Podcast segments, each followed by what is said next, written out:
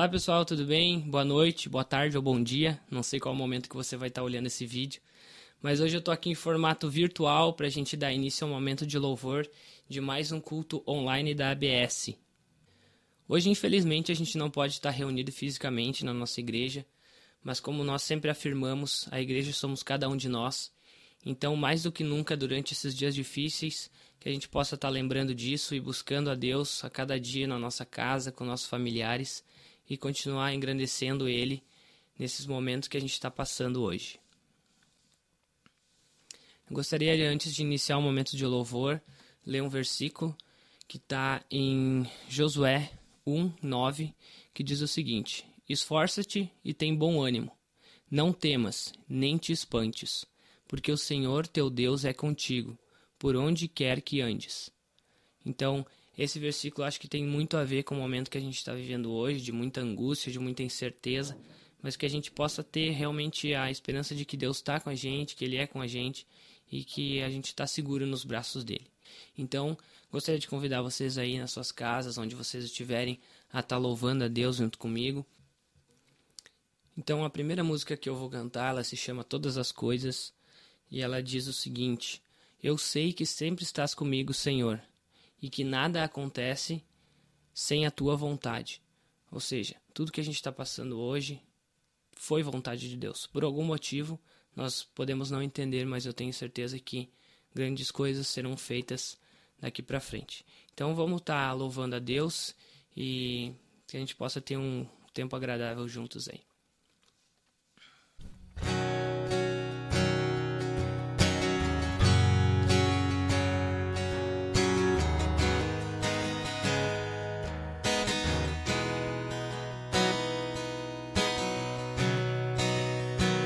Eu sei que sempre estás comigo, Senhor.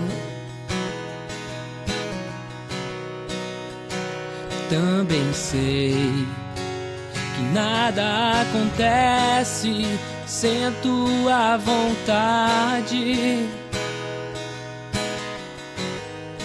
Mas preciso aprender a confiar em ti. Mas preciso aprender a descansar em ti. Tu és meu Senhor. Todas as coisas cooperam para o bem daqueles que te amam Todas as coisas cooperam para o bem daqueles que te amam.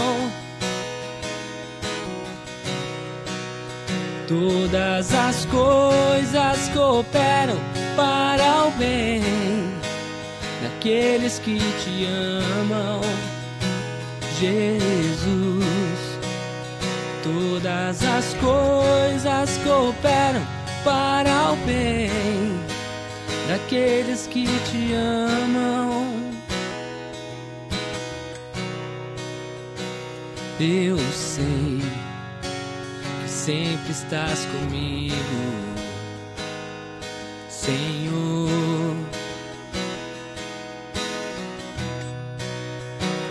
Também sei que nada acontece sem a tua vontade. Mas preciso aprender a confiar em ti. Mas preciso aprender a descansar em ti. Tu és meu Senhor. Todas as coisas cooperam para o bem daqueles que te amam. Todas as coisas cooperam para o bem daqueles que te amam. Todas as coisas cooperam para o bem aqueles que te amam.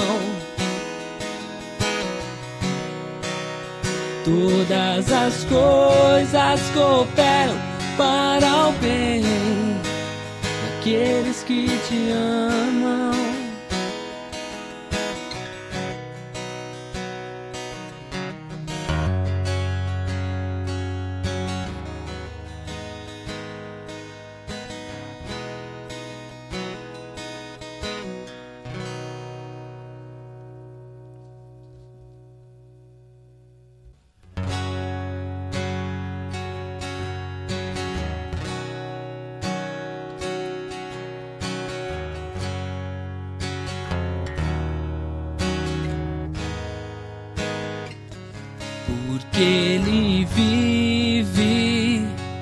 Posso crer no amanhã, porque ele vive. Temor não há, mas eu bem sei, eu sei que a minha vida está nas mãos do meu Jesus que vivo está. Deus enviou seu filho amado para me salvar e perdoar. Na cruz morreu por meus pecados, mas ressurgiu e vivo com o Pai está, porque Ele vive. Posso crer no amanhã, porque Ele vive. Temor não há, mas eu bem sei, eu sei que a minha vida está nas mãos do meu Jesus que vivo está. E quando chegar a hora em que a morte enfrentarei sem medo, então terei vitória verei na glória o meu Jesus que vivo está. Porque Ele vive, posso crer no amanhã. Porque Ele vive, temor não há. Mas eu bem sei, eu sei que a minha vida está nas mãos do meu Jesus que vivo está. Porque Ele vive, posso crer no amanhã. Porque Ele vive, temor não há. Mas eu bem sei eu sei que a minha vida está nas mãos do meu Jesus que vivo está. Está nas mãos do meu Jesus que vivo está. Está nas mãos do meu Jesus que vivo está.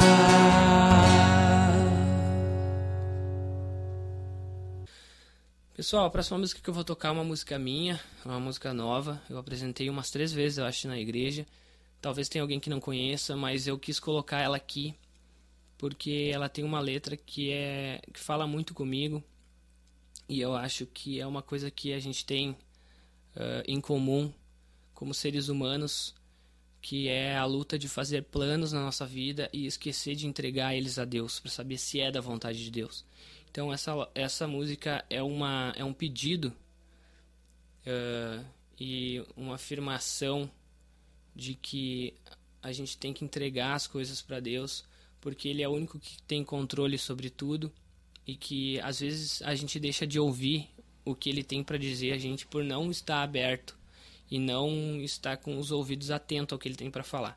Então eu achei importante de estar compartilhando esse momento com vocês e também para deixar registrado aqui para se vocês quiserem ouvir mais vezes e, e conhecer melhor essa letra.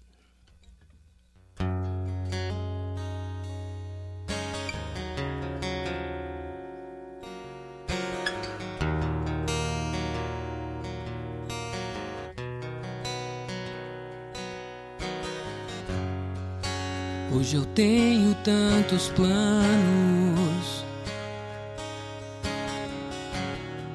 e os coloco diante de ti. Muitas vezes por engano eu deixei de te ouvir. Nada foge do controle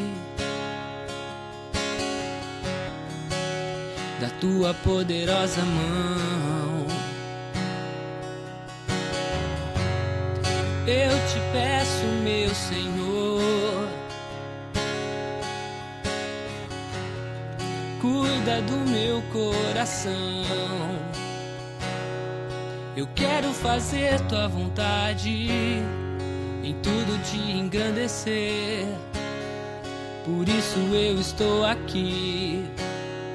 E é assim que eu quero viver. Eu quero fazer tua vontade, em tudo te engrandecer. Por isso eu estou aqui. E é assim que eu quero viver, pra louvar a ti somente a ti, Jesus, para honrar a ti, somente a ti, Jesus. Tu és meu refúgio e eterno inspirador.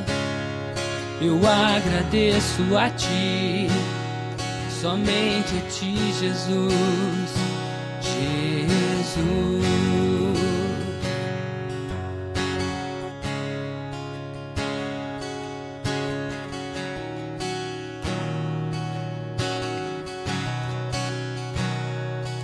Quero fazer tua vontade, em tudo te engrandecer.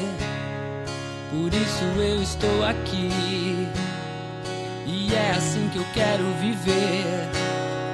Eu quero fazer tua vontade, em tudo te engrandecer. Por isso eu estou aqui, e é assim que eu quero viver pra louvar a ti, somente a ti, Jesus, para honrar a ti, somente a ti, Jesus. Tu és meu refúgio e eterno inspirador. Eu agradeço a ti, somente a ti, Jesus pra louvar a ti, somente a ti, Jesus, para honrar a ti, somente a ti, Jesus. Tu és meu refúgio e eterno inspirador. Eu agradeço a ti, somente a ti, Jesus. Jesus.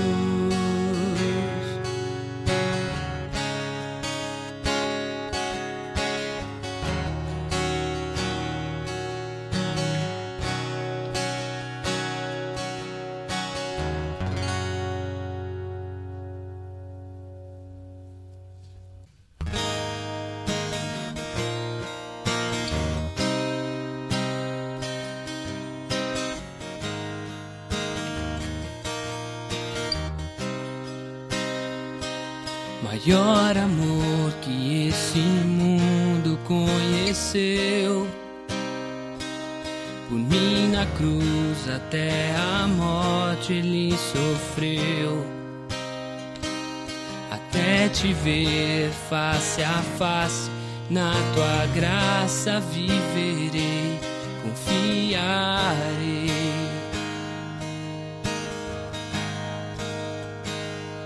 Em todo ser desejo ver-te retornar e tua vontade em minha vida operar até te ver face a face. Na tua graça viverei, confiarei.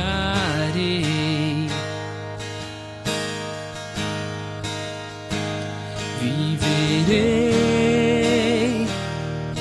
pra amar-te, pra te dar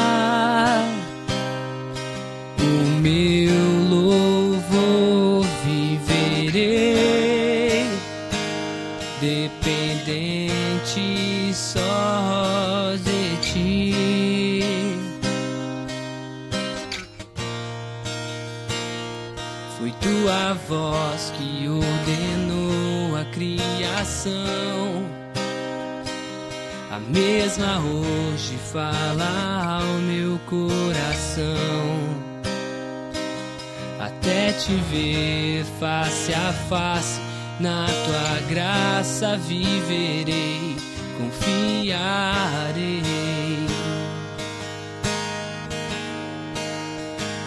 Viverei pra amar-te, pra te dar o meu louvor. Viverei dependente só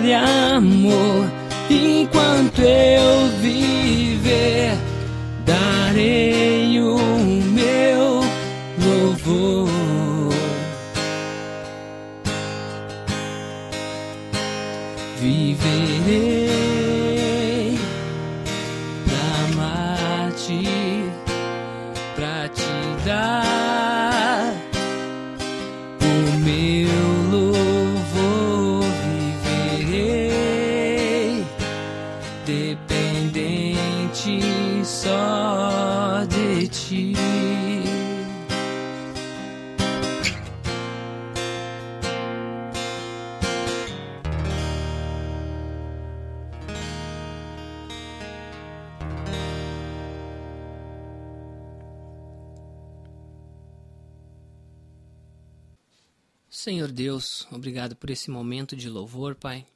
Peço que o Senhor esteja abençoando a vida de cada um que está em casa, de cada família que está nesse momento tendo que se privar da liberdade de sair nas ruas, de abraçar entes queridos.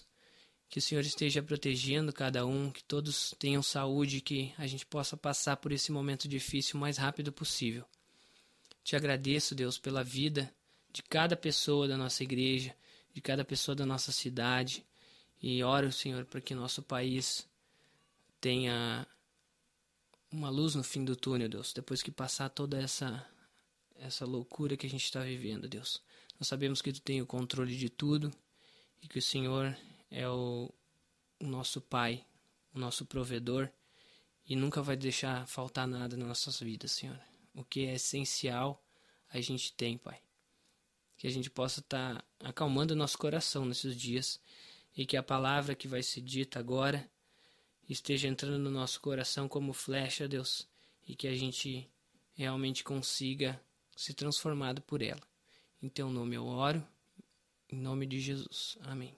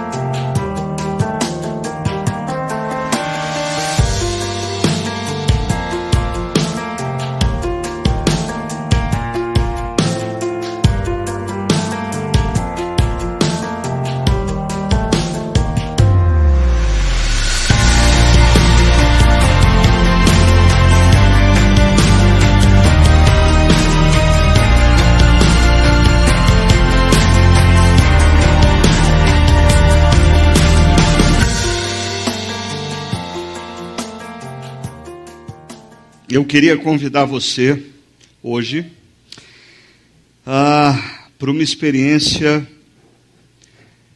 de profunda reverência à palavra de Deus. Nós estamos iniciando uma série e essa série eu, eu tenho assim no meu coração de que essa série é um divisor de águas na minha vida e na vida da igreja. Então, o meu conselho é dar uma checada se você está com o cinto de segurança, se não, coloque o cinto. E convide a sua mente e o seu coração para estarem aqui nesse momento. Ah, às vezes é preocupante o fato de que ah, nós no meio cristão ou no meio evangélico, nós gostamos dos extremos. Existe um extremo onde pessoas acham que elas não podem nem se mexer na igreja sem autorização de quem está à frente, porque se elas fizerem isso, elas estão ah, cometendo um pecado mortal diante dos céus. Ah, mas existe outro extremo quando nós nos sentimos tão confortáveis, tão confortáveis, no momento em que nós estamos estudando a palavra de Deus, que nós nos damos o direito de responder uma mensagem do WhatsApp, dar uma saidinha para beber água, ir no banheiro, como se nada tivesse acontecendo aqui.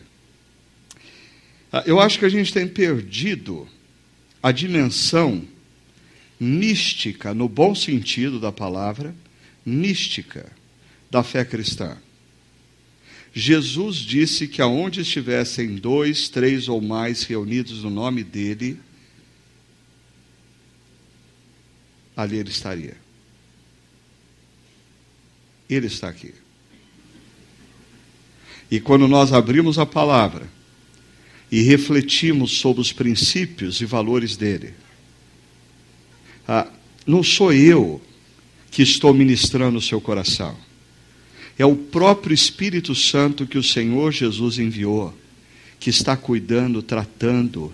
Ah, eu acho, eu acho fascinante o fato de que a mesma mensagem e reflexão muitas vezes é aplicada em dimensões tão diferentes da vida daqueles que estão ouvindo. Só o Espírito Santo pode fazer isso. E a razão pela qual essa série eu entendo que ela é um divisor de águas para a minha vida pessoal e para a vida da comunidade é que, em parte, ela é fruto de uma grande inquietação interior que eu tenho tido nos últimos meses acerca do meu papel como pastor como líder dessa comunidade há quase 18 anos, como pessoa responsável semana após semana a pensar em como e o que falar, de maneira que homens e mulheres que vivem no mundo atual possam viver uma vida ah, que honrem e que agrade a Deus.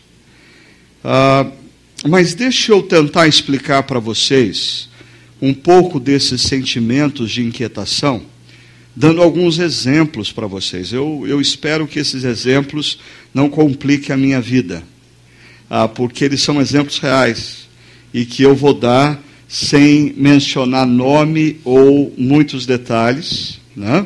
mas às vezes as pessoas elas se apegam ao exemplo e não ao princípio. Então eu queria que você atentasse ao seguinte: eu vou dar exemplos para que você entenda a razão da minha inquietação. Não se apegue ao exemplo, se apegue ao fato de que eu tenho algumas inquietações interiores. Tá ok?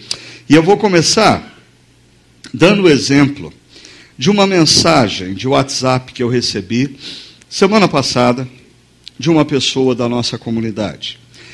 Essa mensagem dizia assim: Oi, Ricardo. Estou te escrevendo porque estou chocada com o que ouvi ontem de uma pessoa de nossa igreja. Você acredita que uma pessoa que escuta há anos as mensagens de nossa comunidade possa defender que devemos votar num sujeito que defende que o Chile de Pinochet, com o banho de sangue por ele promovido, seja referencial a ser seguido pelo Brasil no contexto atual? Bem-vindo às eleições de 2018. Esse tipo de coisa da comunidade só está começando. E eu tenho pedido para todo mundo que eu tenha oportunidade. Menos. Respeite o seu irmão, que pensa de forma diferente. Respeite. Não deixe que as polarizações externas se tornem um fator de afastamento da sua relação com o seu irmão em Cristo e irmã em Cristo. Ah, mas a mensagem dessa pessoa termina com uma última pergunta: Como pode uma pessoa que se afirma cristã defender tal posição? Eu respondi assim para essa pessoa: Entendo seu espanto e revolta. Eu também não concordo com tal posição. No entanto, numa comunidade heterogênea como a nossa, altamente influenciada por uma cultura caracterizada pela autonomia, pelo imediatismo, pela superficialidade, creio que será muito difícil não nos depararmos com situações como esta. Afinal, por exemplo, há anos tenho ensinado sobre o lugar da sexualidade em nossas vidas, mas as pessoas continuam fazendo sexo quando e onde querem. Ah, tenho também falado incessantemente sobre a visão bíblica acerca do divórcio. Mas as pessoas se separam quando desejam e nem mesmo querem conversar a respeito. Ah, cito esses dois exemplos não por considerá-los mais importantes do que o exercício da cidadania com consciência e responsabilidade através do voto, mas apenas para exemplificar a fragilidade da relação entre o que é ensinado hoje numa comunidade cristã e a forma como seus frequentadores pensam e agem no dia a dia. Ah, confesso que essa é só parte da fonte da minha inquietação. Ah, e essa fonte de inquietação, ela tem a ver com a, a percepção da resistência que as pessoas têm na prática aos princípios e valores que são ensinados numa comunidade cristã. Ah, eu, às vezes, fico me perguntando, ah, e, e desculpa, não é uma ofensa a ninguém, mas assim, existem pessoas que estão ah, numa comunidade cristã há 20, 30, 40 anos e elas vêm todo domingo para ouvir o que elas não concordam e elas voltam no domingo seguinte. Assim, eu, eu não sei que sadismo é esse. Né? Você vem para ouvir o que você não concorda. E domingo que vem você volta outra vez. Ah, talvez ah, para essas pessoas tem faltado um certo discernimento do que é exemplo da vida pessoal daquele que fala, ah, o que é opinião pessoal daquele que fala, e o que são princípios e valores expostos a partir da palavra de Deus. Porque quando os princípios e valores de Deus são expostos, desculpa, se você é discípulo de Cristo, o que se espera de você é submissão e obediência. Se você é membro de igreja, aí não se espera grande coisa de você. E alguns talvez se assustem com essa afirmação, mas aqueles que caminham com a gente, mas desde lá do início, sabem que desde o início da chácara, Todas as vezes que eu ainda era responsável ah, por fazer a saudação aos visitantes, eu sempre dizia: Olha, eu quero deixar bem claro aqui para vocês uma coisa. A, a, a, comunidade Chácara Primavera, o nosso negócio não é fazer membros. Nós não estamos preocupados com a membresia da nossa igreja, nós estamos preocupados em que você compreenda o que significa ser discípulo de Cristo. Nós queremos fazer discípulos de Cristo. Discípulos de Cristo são homens e mulheres que compreenderam o que aconteceu na cruz, se renderam ao amor e o perdão de Deus oferecido na cruz ah, e se tornaram então, na história, seguidores de Jesus, imitadores de Jesus. E eles estão o tempo todo, quando eles escutam falar, Jesus tem algo para nos ensinar, eles param tudo, eles colocam os olhos no que está sendo ensinado, eles abrem bem os ouvidos, mentes e corações, porque eles eles têm, como diz a música que foi cantada há pouco, ansio pelo que Jesus tem a dizer. Ah, mas membros de igreja não necessariamente têm esse compromisso. E aí, talvez a outra fonte de inquietação minha ah, é essa mentalidade consumidora que está tomando conta de homens e mulheres que frequentam igrejas na atualidade. E agora eu não estou falando só da chácara primavera, mas também da chácara primavera. Nós estamos transformando a igreja num balcão de prestação de serviços religiosos. Nós estamos transformando a igreja numa praça de alimentação espiritual self-service. Eu só pego o que eu quero. E eu quero ser servido. E lidar com o consumidor é algo terrível. Aqueles que têm negócio próprio aqui, aqueles que têm negócio que têm a, a, a, é, relacionamento direto com o cliente, sabem do que eu estou falando assim, ah, clientes são aqueles que ah, eles acham que eles sempre têm o direito e eles querem as coisas do jeito deles, e se você não fizer do jeito que eles esperam que eles fazem, eles mudam. Eles vão para outro fornecedor. Ah, e no contexto das igrejas isso acontece também. Tem pessoas que não se sentem servidas à la carte no nosso meio. E aí elas tomam uma decisão. Ah, elas vão procurar um outro fornecedor, um outro balcão de prestação de serviços espirituais da nossa cidade. Eu tive até pensando o seguinte: ah, ah, eu comecei a, pensar em pessoas que talvez tenham deixado a nossa comunidade nos últimos meses, eh, e, quais são as top 10 razões pelas quais pessoas deixam a nossa comunidade e vão para outras comunidades. Deixa eu enumerar algumas para vocês, não, não dez, porque a gente não tem tempo. Primeiro, a, gente encontra argumentações assim: eu não concordo que as crianças tenham que fazer check-in para entrar no Chakra Kids, então elas vão embora. Eu não concordo com o Chakra News no meio da liturgia, então elas vão embora. Eu não concordo que as orações devam ser escritas e lidas, então elas vão embora. Eu não concordo com a última mudança do pastor de campo, então elas vão embora. Eu não concordo com a saída dos pré-adolescentes uh, antes da mensagem, então elas vão embora.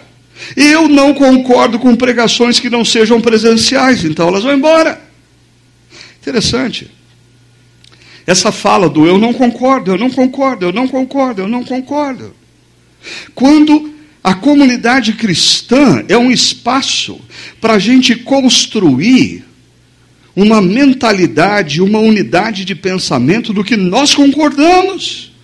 Nós cremos em Deus Pai, Criador dos céus e da terra. Nós cremos no Seu Filho que entrou na história para na cruz nos salvar. Nós cremos no Espírito Santo derramado sobre a igreja. Nós cremos na igreja como comunidade dos discípulos de Cristo em missão. Nós cremos que Jesus no último dia voltará e nos resgatará e concretizará o seu reino na face da terra. Nós concordamos.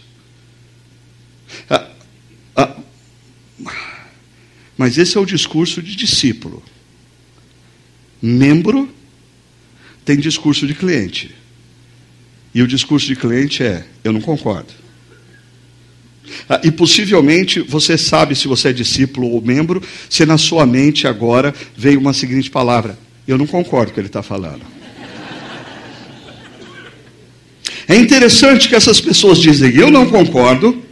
Olha só, mesmo que diante de Deus e de toda a comunidade, no momento da minha recepção como membro, eu tenho dito que concordava com a visão dada por Deus à Chácara Primavera e assumi o compromisso de me submeter à orientação e ao cuidado da sua liderança. E essa pessoa que está falando isso, ela está pensando nesse exato momento assim, por sinal, pensando bem, eu também não concordo que uma pessoa vindo de outra igreja tenha que fazer classe de primeiros passos e depois assumir esses compromissos diante da igreja. Eu não concordo. Eu, eu acho que a gente precisa parar e pensar um pouquinho nessas duas perguntas. Primeiro, efetivamente, o que significa ser discípulo de Jesus? Para, se, se desveste, tira toda a sua roupagem ou seus pressupostos de membresia de igreja, para, se desveste de tudo isso e pergunta: o que significa ser discípulo de Jesus? E uma segunda pergunta é: qual o papel e o lugar da comunidade cristã na formação de um discípulo de Jesus? Ah, e eu, eu vou falar um pouco sobre isso hoje à noite. E eu quero mostrar para você, ou quero convidar você a uma grande revolução na sua mente. Se você quiser viver essa revolução. Quando eu disse que essa série de mensagens é uma divisão, é um divisor de águas, é porque eu creio que se você refletir profundamente no que eu vou colocar aqui e você tomar decisões, você vai se lembrar desse dia e dessa série como um divisor de águas na sua caminhada com Deus, na sua caminhada com Cristo, na sua caminhada com uma comunidade cristã. Agora, como alguns aqui já sabem, é, vira e mexe quando eu tenho as minhas crises, Deus dá um jeito de cutucar alguém para fazer uns brigadeiros e trazer para mim depois do culto e dizer: Pastor, olha, Deus mandou eu fazer esses brigadeiros para dar uma adoçada na sua vida. Ou se não, Deus acorda alguém de madrugada para escrever e-mail, e eu recebi um e-mail algumas semanas atrás. Em meio a essa crise, eu me questionando, será que vale a pena falar, falar, falar? Se as pessoas, eu não vejo reação ah, nas pessoas, as pessoas continuam vivendo a partir do que elas pensam e do que elas querem, e não a partir dos princípios e valores ensinados pela palavra. Em meio a essa crise, cai na minha caixa postal um e-mail. E eu queria ler para vocês esse e-mail. Diz assim: ah, um detalhe importante. A pessoa que me escreve esse e-mail, ela nunca esteve sentada em nenhum, nenhuma das cadeiras dos nossos auditórios na Chácara Primavera. Ela nunca esteve em nenhum dos nossos campos. Eu não a conheço pessoalmente. Ah, toda a relação dessa pessoa ah, é a, a cerca de 3 mil quilômetros de distância da nossa comunidade. E ela ah, tem contato com as nossas mensagens ah, enquanto faz exercícios físicos, enquanto está na casa dela junto com o marido, sentam lado a lado para assistir a, a, pregação. Quem sabe estejam hoje ouvindo esse momento e participando desse momento com a gente. Mas olha só, o e-mail diz assim: Oi, Pastor Ricardo. Eu sou jornalista, editora-chefe de um noticiário de TV e empreendedora social. Uh, passei por momentos difíceis no casamento e tenho plena convicção de que tudo só se resolveu, tudo só se resolveu, tudo só se resolveu porque eu e o meu marido decidimos obedecer a Deus, obedecer a Deus, obedecer a Deus. E a série sobre família nos ajudou a entender bem isso. Ah, alguém ouviu? Você viu? Joia. E ela continua. Suas mensagens também têm me ajudado a emitir opiniões mais seguras na TV. Ah, os valores e os princípios bíblicos que ela escuta têm afetado a vida profissional dela. Ontem eu recebi um outro WhatsApp de uma pessoa questionando que num dos grupos de estudo surgiu uma discussão sobre a ética cristã e a ética profissional. E algumas pessoas dentro do grupo, e essa pessoa ficou indignada, ah, algumas pessoas defendiam que nós não podemos misturar as duas coisas. Se você é psicólogo, você tem uma determinada ética, enquanto psicólogo, a sua ética é a ética da psicologia. Quando você sai do seu consultório, você se torna um cristão e aí você pode falar como cristão, mas como psicólogo você não pode falar como cristão. Como advogado, a sua ética é dos advogados. Então, você não pode misturar as coisas, ética cristã e advocacia, ética cristã e psicologia, ética cristã e, e comércio para os empreendedores aqui. Aí, essa pessoa continua dizendo: explico. Nessa semana, depois do que aconteceu na Copa, quando um grupo de torcedores humilhou uma mulher russa, precisei comentar o caso. Já que o primeiro homem a ser identificado era muito conhecido por aqui, orei mil vezes antes de terminar de escrever o comentário que falaria na TV e lembrei fortemente das suas mensagens que me fortaleceram para que eu pudesse falar sobre a responsabilidade dos homens e das mulheres de acordo com a Bíblia. Imagina uma jornalista escrevendo um texto ah, para num telejornal ah, falar e citar a Bíblia. Sabe o que significa isso? Essa mulher colocou a cabeça dela a prêmio. Ela podia perder o emprego. O resultado disso é que o comentário teve uma repercussão absurda em todo o Brasil, sendo visualizado por milhões de pessoas. Ninguém questionou o fato de eu ter citado a Bíblia. Me senti protegida por Deus como Daniel na cova dos leões, pois falar de Deus em tempos de uma mídia politicamente correta e agnóstica é quase um pedido de linchamento. Bem, ela termina. Fiz questão de compartilhar esse testemunho com o Senhor, porque foram suas mensagens e as mensagens da Chácara Primavera que fizeram com que a palavra permanecesse viva na minha memória, no meu coração e no meu raciocínio. Lendo esse e-mail e pensando em algumas outras situações que eu já vivi aqui ah, nos últimos meses, por exemplo, há uns dois, três meses atrás, veio um casal aqui. E depois da nossa reflexão, eles se apresentaram. Aí ele, um médico italiano, naturalizado suíço, casado com uma brasileira.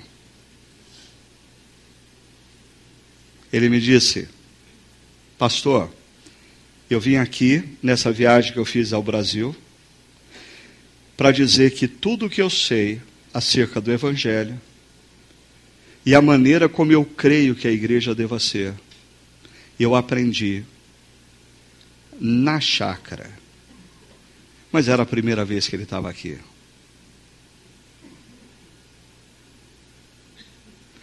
São inúmeros casos assim. Isso tem me levado a pensar no seguinte: o que define um discípulo de Jesus não é sua proximidade física daquele que o ensina, nem seu grau de intimidade com ele, mas sim preste atenção, sua consciência de que está diante da exposição de princípios e valores de Deus e sua resolução em deixar-se orientar-se por eles. A pessoa pode estar do outro lado do planeta se ela está ouvindo essa mensagem com a consciência de que nós estamos falando de princípios e valores do Deus Criador e Redentor, e por isso é, essa pessoa precisa ter a resolução de deixar-se orientar-se por eles. Essa pessoa não está presencialmente aqui, eu não conheço essa pessoa pessoalmente, eu nunca a vi, mas ela é um discípulo de Cristo. Mas o contrário também é verdadeiro. Nós podemos ter pessoas sentadas na nossa comunidade, nos nossos auditórios, há anos. E a palavra não faz diferença nenhuma para elas. Elas assistem, elas assistem o encontro, assim como elas assistem um, um jogo de futebol. Hoje foi emocionante, hein? E hoje o jogo foi xoxo, hein? E hoje o pastor estava assim meio sem fôlego, né? Não, hoje o pastor pegou bem, hein? Consciência de que Deus está falando e resolução de deixar-se reorientar-se pelos valores e princípios. É isso que faz, ou é isso que faz um discípulo de Cristo.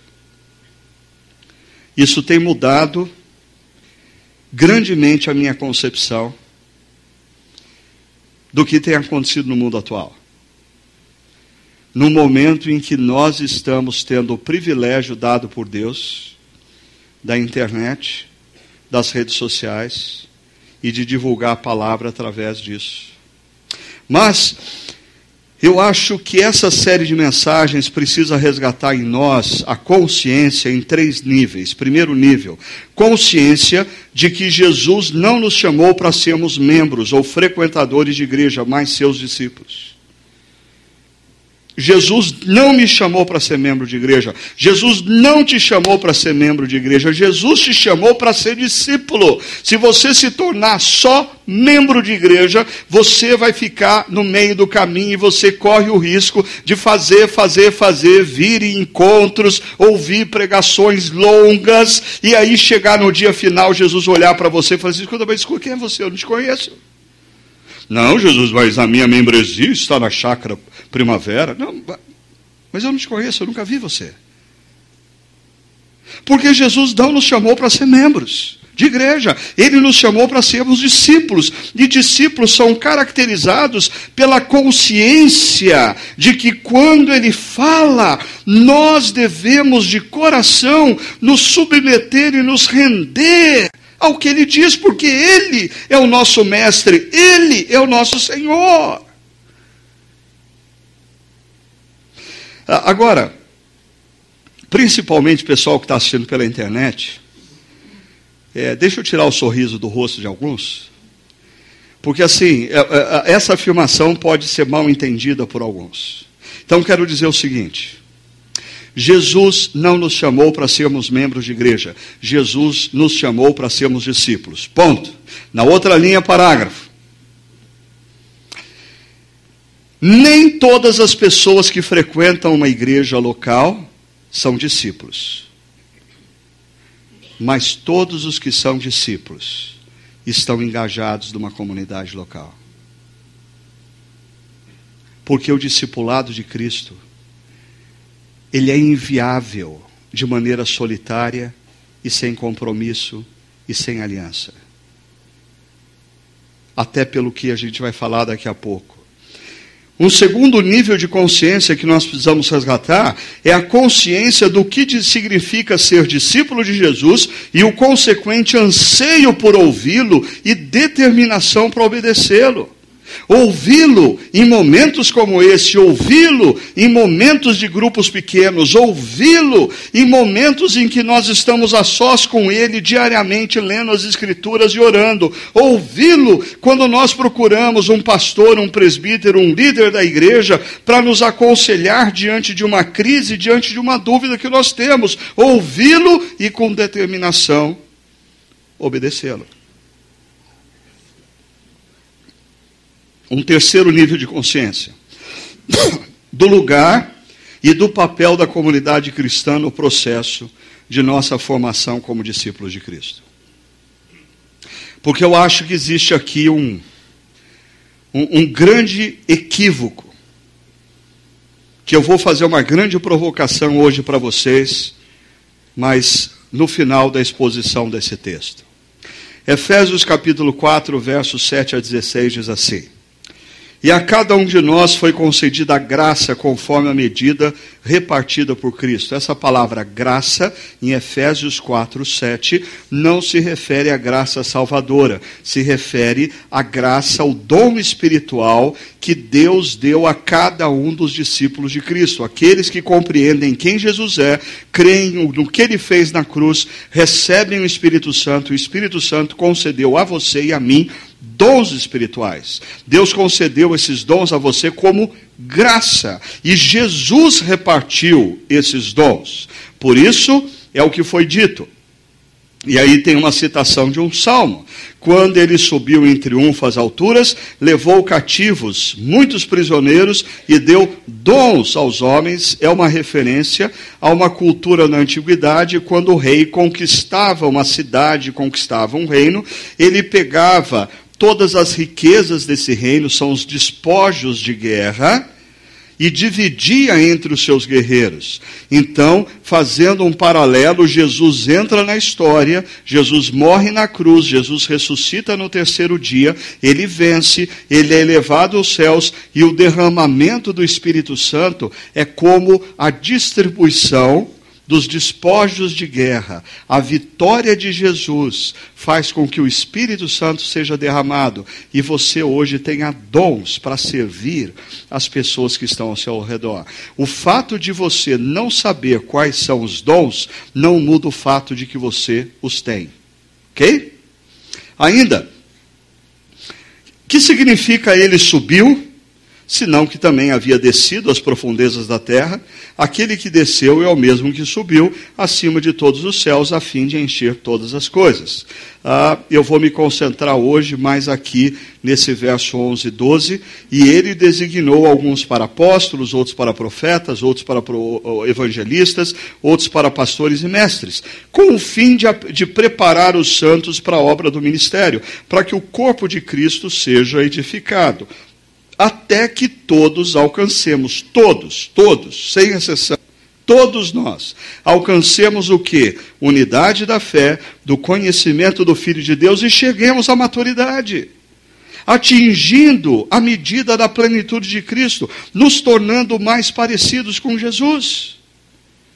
O propósito de tudo isso é que não sejamos mais como crianças, levados de um lado para o outro pelas ondas, mas jogados, nem jogados para cá ou para lá por todo o vento de doutrina e pela astúcia e esperteza de homens que induzem ao erro.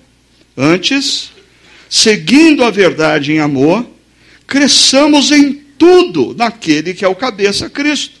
Dele, todo o corpo, ajustado e unido pelo auxílio de todas as juntas, cresce e edifica-se a si mesmo em amor, na medida em que cada parte realiza a sua função. Deixa eu falar apenas duas coisas sobre esse texto que nós acabamos de ler. Primeiro, nesse texto o apóstolo Paulo aponta para o fato de que, sem qualquer exceção, todos aqueles que se afirmam discípulos de Cristo deveriam buscar a maturidade.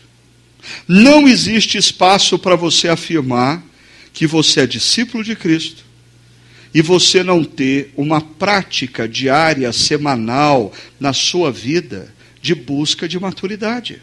Se você é discípulo, Você tem que buscar maturidade, porque o discípulo olha o mestre e o que o discípulo quer? Se tornar cada dia mais parecido com o mestre. O discípulo tem um alvo, se tornar parecido com o mestre. O membro não. O membro pode até cochilar no meio da mensagem, porque o membro não tem compromisso nenhum em se tornar melhor ou semelhante ao mestre. O, o, o membro só consome. Ainda, perceba, o texto nos diz, no verso 13: até que todos alcancemos a unidade da fé. Unidade da fé. A nossa unidade tem que estar baseada no que nós cremos e as nossas picuinhas e opiniões pessoais, se as cadeiras têm que ser verdes ou azuis ou pretas, ah, se o Chácara Kids tem que ter chequinho ou não, ah, se o Chácara News tem que aparecer na liturgia ou não, nada disso poderia ou deveria ser razão para a gente se desgastar como comunidade cristã, porque todo o nosso esforço deveria estar em torno do que nós cremos. O que nós cremos nos dá a unidade.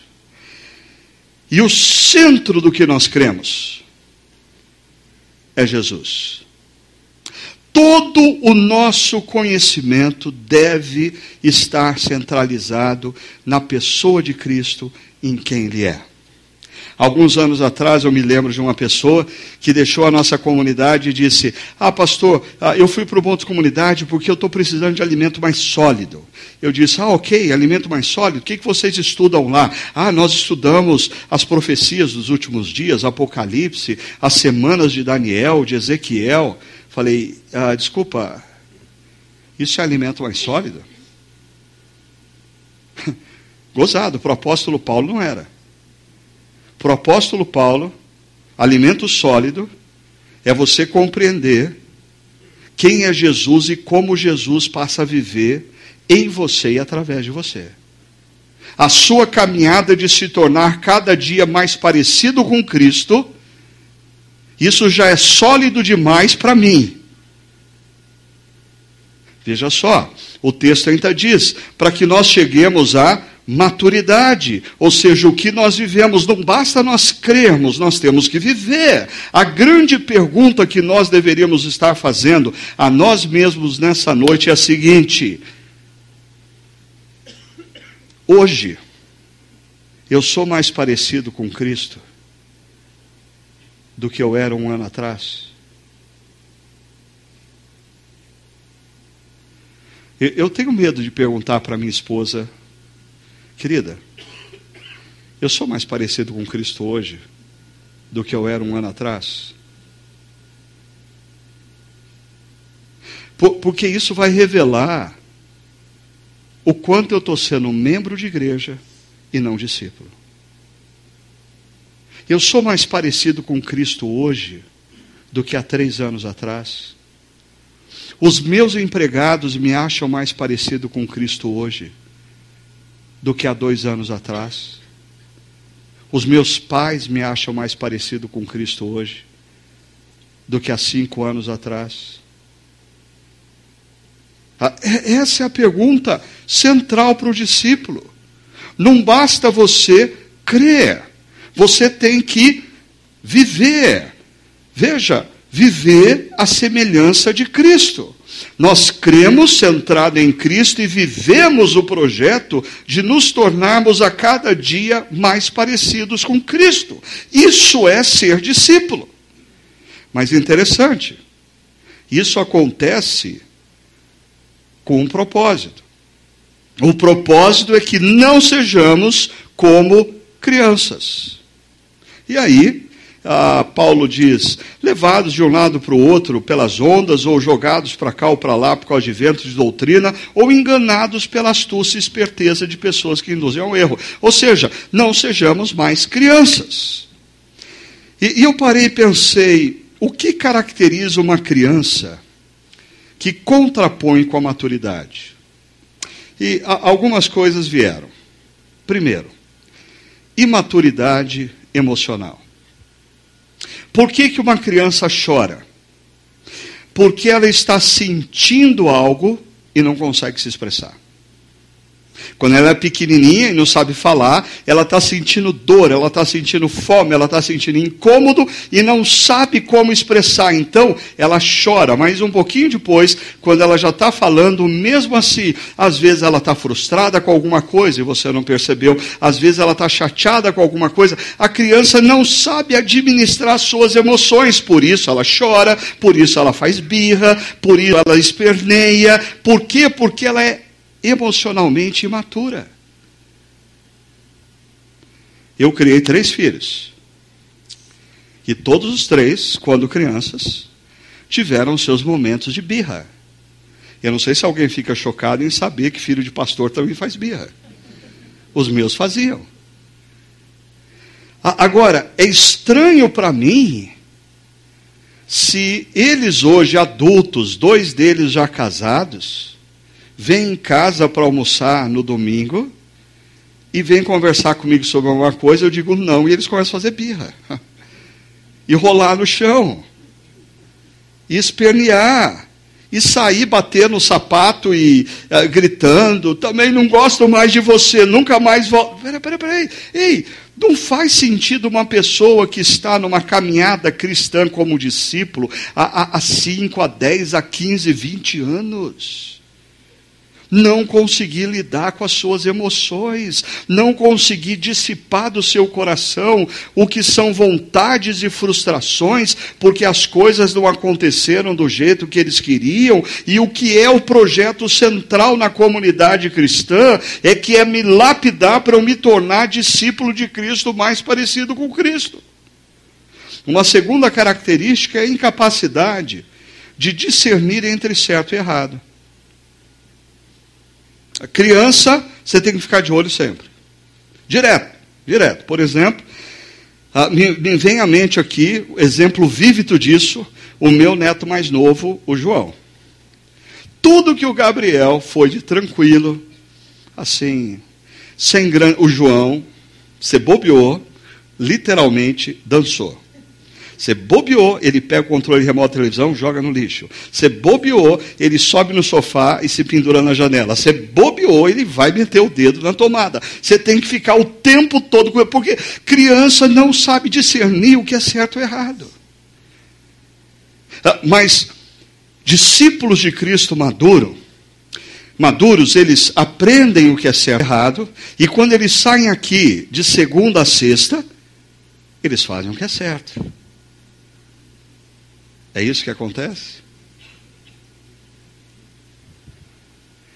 Terceira característica: dificuldade em contribuir com a unidade do grupo. Crianças têm dificuldade de construir comunidade. Ah, talvez uma das primeiras palavras que criança aprende a falar é: é meu. E, e, quem tem dois filhos mais na minha idade, certamente já viveu a situação de que tem assim centenas de brinquedos espalhados pela sala. Um deles pega um brinquedo. Qual que é o brinquedo que o outro quer? É aquele. Você pode oferecer 200 então. Não, ele quer aquele. E ele vai começar, é meu. Crianças não constroem comunidade. Crianças são altamente egoístas. Crianças só pensam na sua própria vontade, no seu querer. Ah, pessoas imaturas. Que, que, perdem a chance de, como discípulos de Cristo, numa comunidade, crescer, crescer, crescer, revelam essas características de crianças. Agora, qual é o papel da igreja? Na nossa formação como discípulos de Cristo. O texto de Efésios 4:11 diz: "E ele designou alguns para apóstolos, outros para profetas, outros para evangelistas e outros para pastores e mestres". E esse negócio aqui vai dar confusão para o meu lado durante a semana, e eu já estou esperando por isso. Então, deixa eu começar chamando o papai Calvino para me proteger. Né? Ah, John Calvin, ou João Calvino, ah, ele tinha uma visão desse texto que era mais ou menos a seguinte: apóstolos, profetas e evangelistas, ah, eles pertencem ao período bíblico. Então, os apóstolos são aqueles que foram que viram Jesus, ouviram Jesus e foram enviados diretamente por Jesus. Profetas, eles receberam a revelação de Deus. Evangelistas, eles viveram no período de Jesus ou pós-Jesus, mas ainda mas estavam no contexto daqueles que viram e ouviram Jesus, por isso eles escreveram o evangelho. Para João Calvino, apóstolos, profetas e evangelistas ficam no período bíblico e a igreja hoje tem pastores e mestres que pegam o que foi escrito pelos apóstolos, profetas e evangelistas, ensinam. A pastores e mestres não têm revelação da parte de Deus. Pastores e mestres interpretam o que foi escrito pelos apóstolos, profetas e evangelistas e ensinam. Excelente isso. E, e, eu acho que a gente precisa tomar cuidado, porque existe uma onda hoje em dia de apóstolo por tudo quanto é lado, assim que. Me incomoda profundamente, principalmente porque essa onda tenta atribuir a pessoas que se dizem apóstolos um status que em nada, em nada me lembra Cristo. Eles se sentem superiores, eles são arrogantes, eles se acham ah, extensão de Deus na face da terra. Que negócio é esse? Nesse aspecto, a teologia reformada nos protege e a gente tem que olhar para o que John Calvino diz e perceber a sabedoria desse negócio aqui. Ah, um tempo atrás eu estava num restaurante, ah, um restaurante caro. Um restaurante que normalmente eu não passo nem na frente. Assim, os meus filhos o conhecem porque ele fica no caminho da praça de alimentação. Então eu fui convidado por um amigo ah, para estar nesse restaurante. E quando eu olhei o cardápio assim, eu, eu me senti culpado. Eu quase pedi só assim a entrada, porque a entrada, se eu fosse pagar, já não dava. Né? Ah, e quando a gente acabou ali a nossa conversa e o almoço, eu fui saindo pelo, com, com esse meu amigo, e de repente eu vi que ah, numa mesa alguém se levantou, me reconheceu, e eu bati o olho eu percebi que era um pastor. E ele veio, oh, grande pastor, servo de Deus, e aqui deixa eu te apresentar quem está comigo aqui nessa mesa. Nessa mesa aqui, ó, ah, você conhece o apóstolo fulano de tal? Eu falei, não, não, não acontece, é só muito prazer. E o apóstolo Beltrano, oh, o apóstolo. Ah, assim, uma mesa de apóstolos. Comendo num dos restaurantes mais caros da cidade. Eu me lembro de uma outra situação, aonde eu estava dando um curso de pós-graduação em São Paulo, e um dos alunos se aproximou e disse: Você teria um tempo para a gente conversar amanhã na hora do almoço? Eu falei assim: Claro, eh, me dá o seu contato para eu poder confirmar com você. Ele puxou o cartão e deu, quando eu peguei o cartão assim: Apóstolo. Pá. Eu vou almoçar com você, com certeza. Eu não posso falar não. O apóstolo pede para almoçar com ele, eu vou falar não. Né? Assim, não, não, não se faz essas coisas por aí. Tá? Se um apóstolo te chamar para almoçar, você deve ir. No dia seguinte, chegou lá no horário do almoço, ele veio me buscar. E eu já assustei ah, com o carro dele. Assim, ah, esse tipo de carro tem aqui no estacionamento da comunidade. Mas são dos meus amigos, donos de empresa, CEO de empresas, ah, médicos rodados e famosos, advogados bem-sucedidos, eles têm todo o direito disso. Mas para um apóstolo, não pega bem. Então, assim, ó, eu não tenho nada contra se a pessoa quer se chamar apóstolo, mas eu espero de um apóstolo alguém mais parecido com Cristo.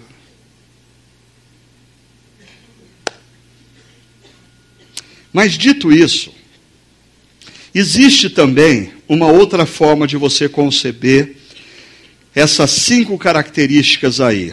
Esse Alan Hirsch, eu não tenho tempo de me aprofundar, então eu coloquei aí, se você, eu sei que tem pessoas aqui que gostam de ir na internet, se aprofundar, tem inclusive um teste muito interessante desenvolvido pelo Alan Hirsch. Ah, se você colocar no Google a peste, né, que é apóstolo, profeta, evangelista, shepherd, pastor, teacher, mestre, ele tem lá um teste bem interessante, onde ele defende o seguinte: ah, essas não são mais posições hierárquicas na vida da igreja. Nós não temos apóstolos, profetas e evangelistas no sentido bíblico, mas nós ainda temos homens e mulheres que o seu conjunto de dom tem uma determinada ênfase apostólica, ênfase profética, ênfase evangelística, ênfase pastoral, ênfase no ensino. Então, rapidamente, deixa eu mostrar para você, para você perceber que interessante.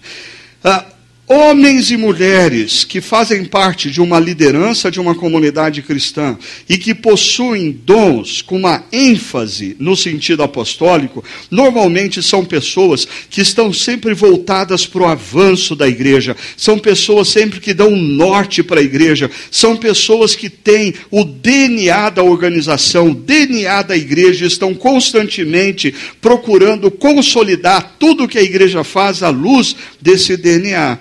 Aqueles que têm uma ênfase profética são normalmente pessoas que estão atentas ao que está acontecendo no mundo e na comunidade, abrem a palavra de Deus e falam acerca dessa realidade, nos confrontando. Evangelistas são pessoas que têm um conjunto de dons que estão sempre sendo utilizados na direção dos seus amigos, dos seus parentes, daqueles que não conhecem a Jesus, porque a, o grande desejo, o anseio de pessoas com essa ênfase é fazer com que a salvação em Cristo seja conhecida por outros. Aqueles que têm uma ênfase pastoral, eles estão mais voltados ao cuidado, à orientação de pessoas, eles aconselham, eles mentoreiam, eles orientam, eles estão lado a lado com pessoas, e aqueles que têm o dom, ou eh, com a ênfase no ensino, são pessoas que foram dotadas por Deus para, às vezes, organizar e sistematizar algumas coisas e nos tornar simples. E a gente olha e fala: ah, puxa vida, esse texto me pareceu tão simples. Por quê? Porque Deus tem dado a pessoas dons, conjunto de dons com essa ênfase no ensino.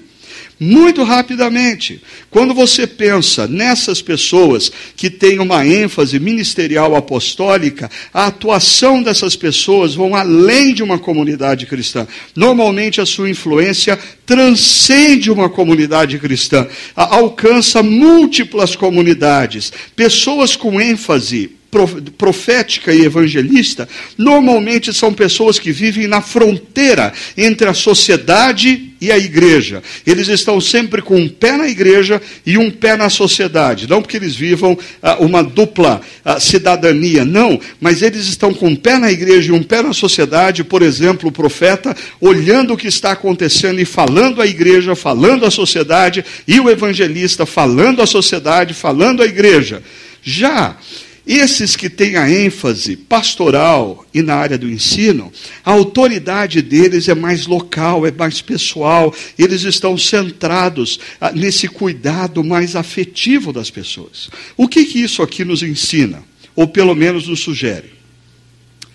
Primeiro, esses são ah, ministérios, dons que Deus deu a uma comunidade cristã para nos equipar como a gente vai ver, como cristãos e discípulos. Segundo, a partir desse quadro, você deveria uh, olhar, por exemplo, para os pastores da nossa igreja, porque na medida em que uma igreja cresce, ela precisa de mais pastores. Uh, mas ela não precisa de pastores iguais. Ela precisa justamente de pastores com ênfase diferentes. E você precisa começar a respeitar as diferenças entre os pastores. Porque se você exigir de um pastor que Deus dê uma determinada ênfase, que ele seja uma outra coisa, você está sendo cruel demais, você está sendo antibíblico. Deus deu a cada um determinados dons, e o texto de Efésios 4, 7 diz que foi Jesus quem distribuiu os dons.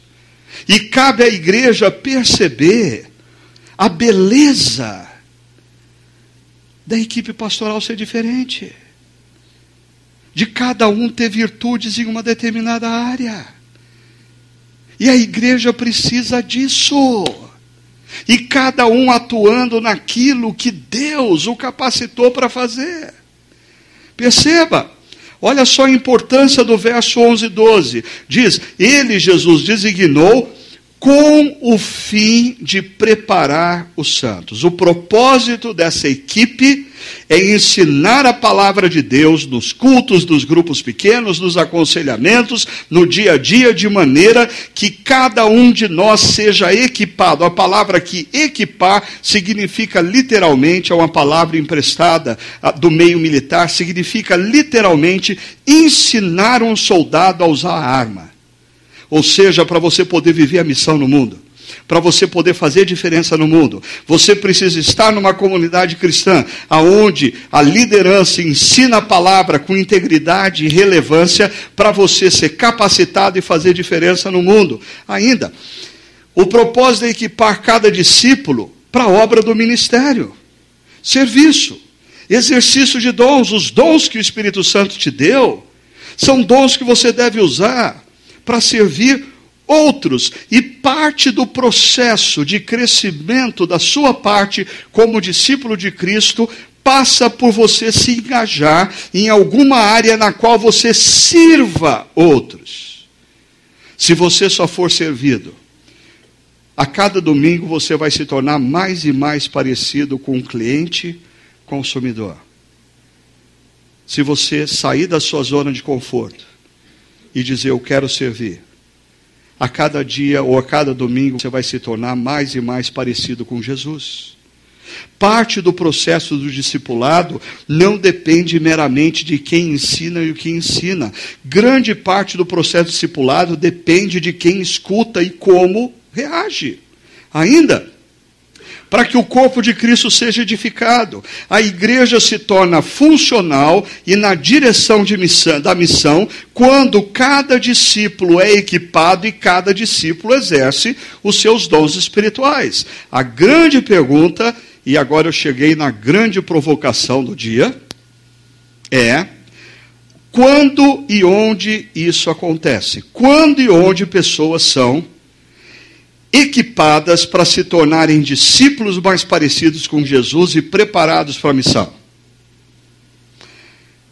Perceba, aqueles que são mais velhos de igreja, os mais novos não vão nem saber do que eu estou falando agora, mas os mais velhos, lá pelos anos 70, 80 do século passado, chegaram uh, no Brasil as pareclesiásticas.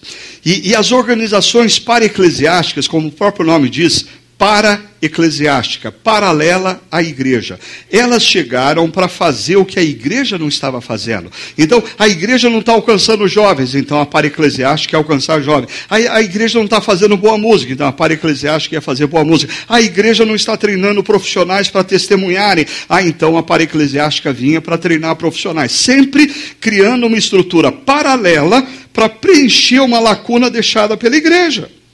Nesse sentido, as pareclesiásticas dos, dos anos 70 e 80 nos convenceram e quase que, e aqui, tornaram o termo discipulado refém de um processo que envolve encontros um a um, semanais, com conteúdo específico.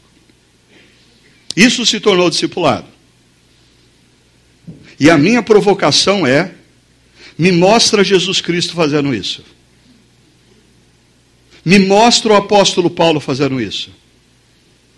Me mostre em algum lugar da Bíblia algum líder, Moisés, Davi, a, a Neemias fazendo isso.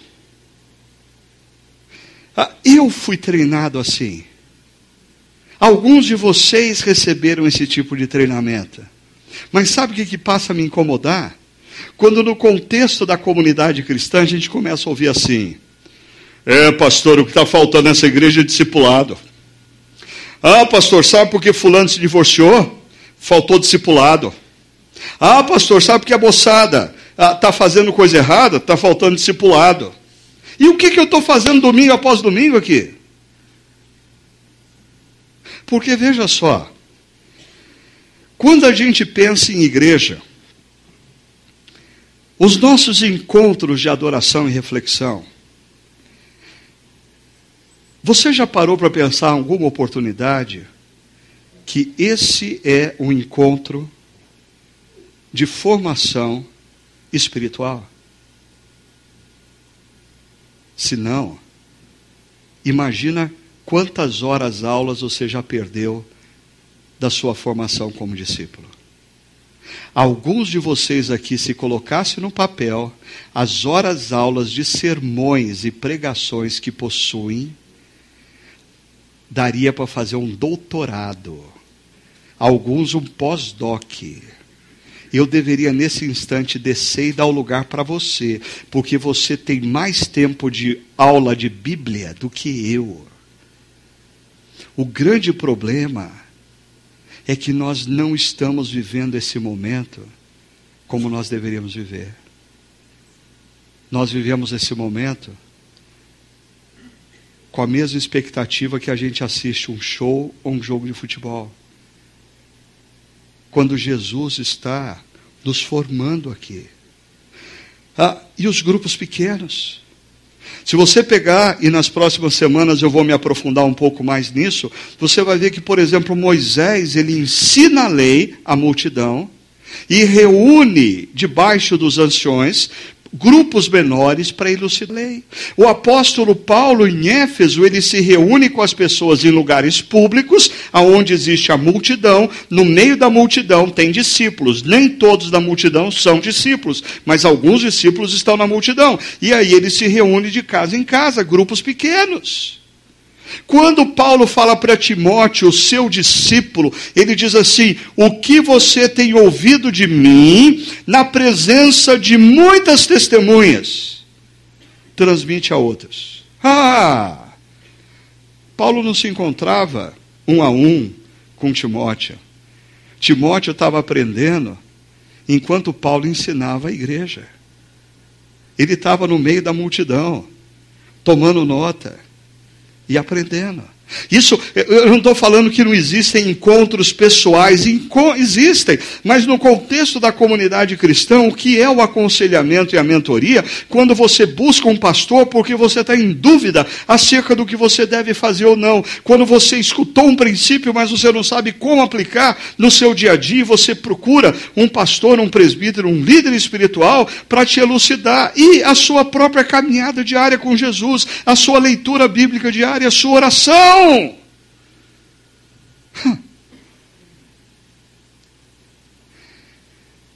Quando eu escuto essa palavra, ah, eu nunca fui discipulado. E eu pergunto, há quantos anos você está na igreja? Todos nós já deveríamos ser mais maduros se nós participássemos desse ciclo com a consciência de que na comunidade cristã nós estamos sendo formados na direção da imagem de Cristo. Olha o que diz o último verso do nosso texto. Dele, todo o corpo, ajustado e unido pelo auxílio de todas as juntas. Todo mundo tem que participar desse processo. Porque não basta quem tem o dom do ensino se empenhar em apresentar um bom ensino, se quem está ouvindo não se empenhar para dizer, eu preciso reter isso, eu preciso criar alguma forma de amanhã de manhã, eu ainda tenho isso na minha mente, eu preciso anotar para na quarta-feira fazer uma revisão, porque eu não posso perder esse negócio, porque isso é parte do processo do meu discipulado com Jesus. Eu quero me tornar mais parecido com Ele. Eu não sou um membro de igreja, eu sou discípulo de Cristo. Quando acontece de a gente estar ajustado e unido pelo auxílio de todas as juntas, olha o que acontece: cresce e edifica-se a si mesmo em amor, na medida em que cada parte realiza a sua função. Deixa eu terminar fazendo três perguntas para vocês, enquanto o grupo da música pode subir aqui. Primeira pergunta: Você já tomou a decisão de ser discípulo de Jesus? Não, não, não, não, não. Eu, eu, eu não perguntei para você há quanto tempo você é membro de igreja.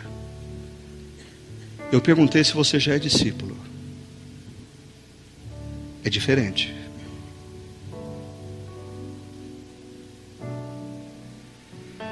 Sua resposta ao ensino de seus valores e princípios tem sido coerente à sua afirmação de ser discípulo? Eu sei que isso é incômodo. Mas de nada adianta você dizer, não, eu sou um discípulo. Se os valores e princípios de Jesus, eles não são a sua fonte de orientação de segunda a sábado. Se não existe submissão da tua parte ao que ele diz. E terceiro, como você tem vivido cada momento de discipulado no contexto da comunidade cristã. Domingo que vem eu vou continuar aprofundando essa questão. E eu quero convidar você a mudar a sua visão do que significa frequentar uma igreja. Se você é discípulo de Cristo, você entra numa igreja para participar de um ciclo de transformação. Tudo que uma igreja faz tem que estar conectado à formação de discípulos. Mas cada discípulo precisa perceber em tudo que uma igreja faz que ele está sendo formado e desafiado a se tornar mais parecido com o Mestre Jesus. Queria convidar você a entrar na presença de Deus, no seu interior, fechar os seus olhos, dialogar com Deus acerca do que você acabou de ouvir e dessas perguntas que foram feitas a você.